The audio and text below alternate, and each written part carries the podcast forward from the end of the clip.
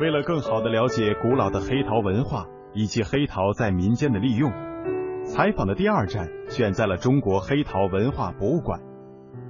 馆长邢宝东先生，字陶山，号黑陶行，是我国著名的黑陶艺术大师。他师承著名艺术家汪义扬、黑陶大师寇维钧先生，致力于黑陶事业的复兴创新和传承发展，在研制黑陶文化、陶技、窑形、工具发明技术上获得了重大的突破。说起黑陶艺术馆的成立，邢宝东先生感慨良多。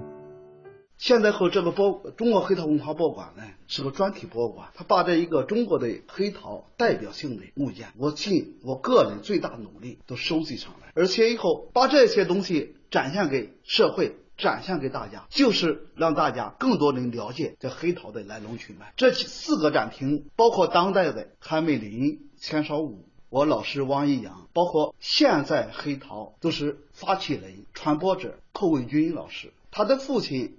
寇华林在七十年代在广州的小交会上展示黑陶的时候，叫周总理看到了。周总理看到以后，民间艺术后非常高兴，说了一句话：“黄土变黄金，何乐而不为？”这是周总理对这个黑陶在七十年代嗯高度的一个评价。说时候，这通又通过现在一代一代的人去努力，包括现在很多的学生也非常的热心来这看到黑陶文化。看到黑陶的工艺，看到黑陶的制作，而且和他们以后都是能亲手感受到。说实话，这个博物馆无论我付出多大的努力，都是一种快乐，爱一辈子，学一辈子，干一辈子。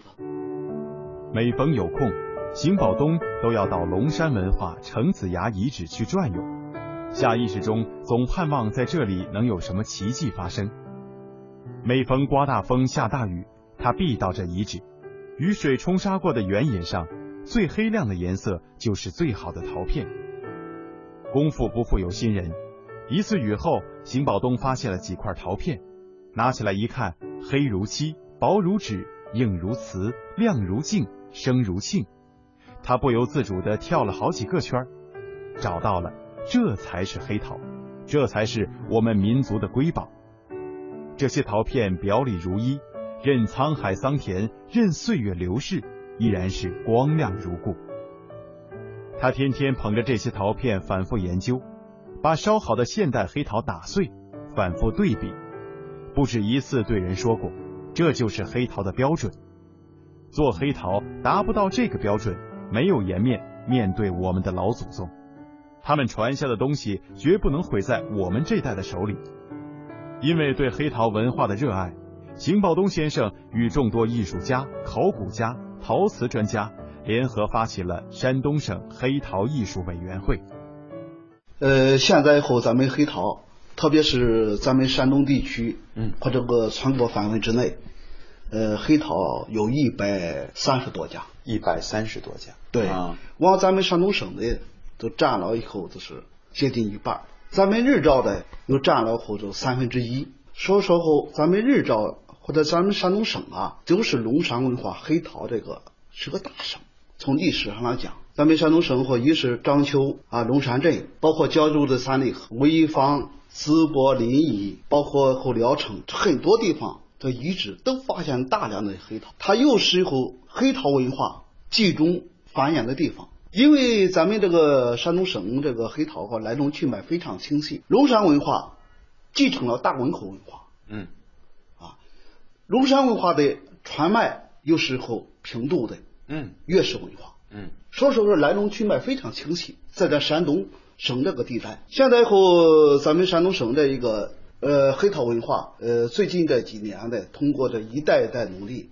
我们现在后又成立了一个山东省黑陶艺术家委员会，二零零八年成立，都把这个山东省现在搞黑陶的这些工作者，我们组织起来，每个人在当地都把这个黑陶文化，咱们祖先制作的一个民间的一个工艺啊，他们挖掘、整理资料，而且后还在原来的基础上还是创新发扬。我们每年啊都开次会，开次交流会，把这个十几个黑陶艺术家啊，因为我是。呃发起者，嗯嗯啊，我们以后都是在一块是交流，再是呃取长补短，都利用这个平台啊，也是大家互相学习一个机会。呃，二零一一年我们又成立了和中国黑陶艺术委员会，在中国文联、中国民间文化协会，而且后我这个就是发起了个中国黑陶文化博物馆。咱们日照的又是被中国文联、民间文家协会命名后中国黑陶文化之乡，这时候大家的共同努力。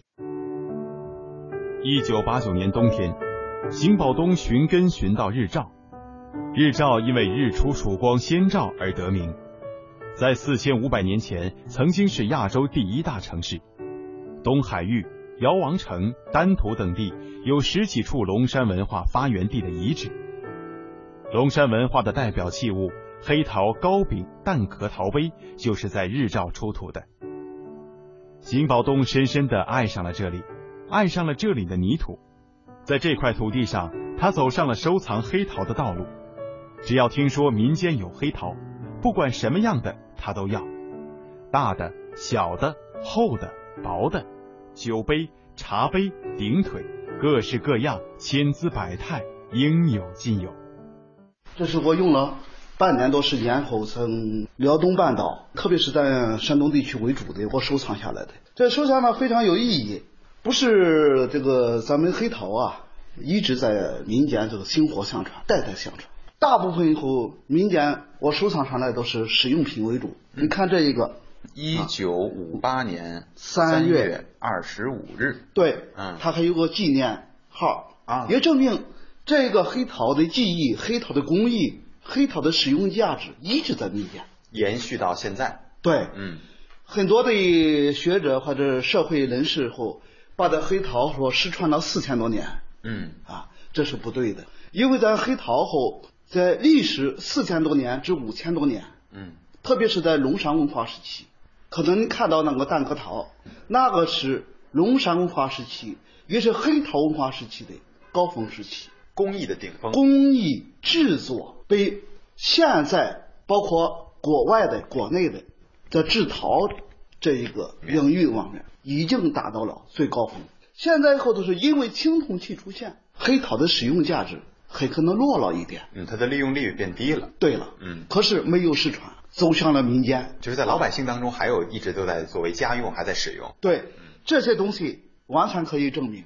你看，我收集这一个“人人讲卫生，家家爱清洁”，这个词儿确实很现代。而且上边还有个“太平天下”，也希望大家伙从这一个生活上、环境上。都是一个良好的一个生活环境。嗯啊，这一个又是个时代的产物。东方红，哎对，这个东方红一下就代表了它的时代。对，嗯，你看一个太阳，太阳上面一个日子，嗯，底下一个中心的中，嗯，这是个时代的产物。嗯，而且往往后咱们很多的烙印都在陶器上，都在实用物上看到，因为它不实用，很快都快毁掉了。嗯，因为。我用了后接近一年的时间收集着一百多件，嗯，啊，就是因为现在的农村正在改革的改造，嗯，它这有很多的物件已经不再重复使用。这些年来，邢宝东为了黑陶很少回家。一九九六年十二月，日照电视台为邢宝东拍摄了专题片《泥土与火焰的瑰宝》。片子结束时已经是深夜了，邢宝东蹲在窑前，编导问：“你看到这些黑陶就要流到市场上去了，是什么感觉呢？”邢宝东说：“很难受，不舍得。我的每件作品都像自己的孩子一样。”所以说到发展黑陶文化的意义，邢宝东先生也流露出了薪火相传之意。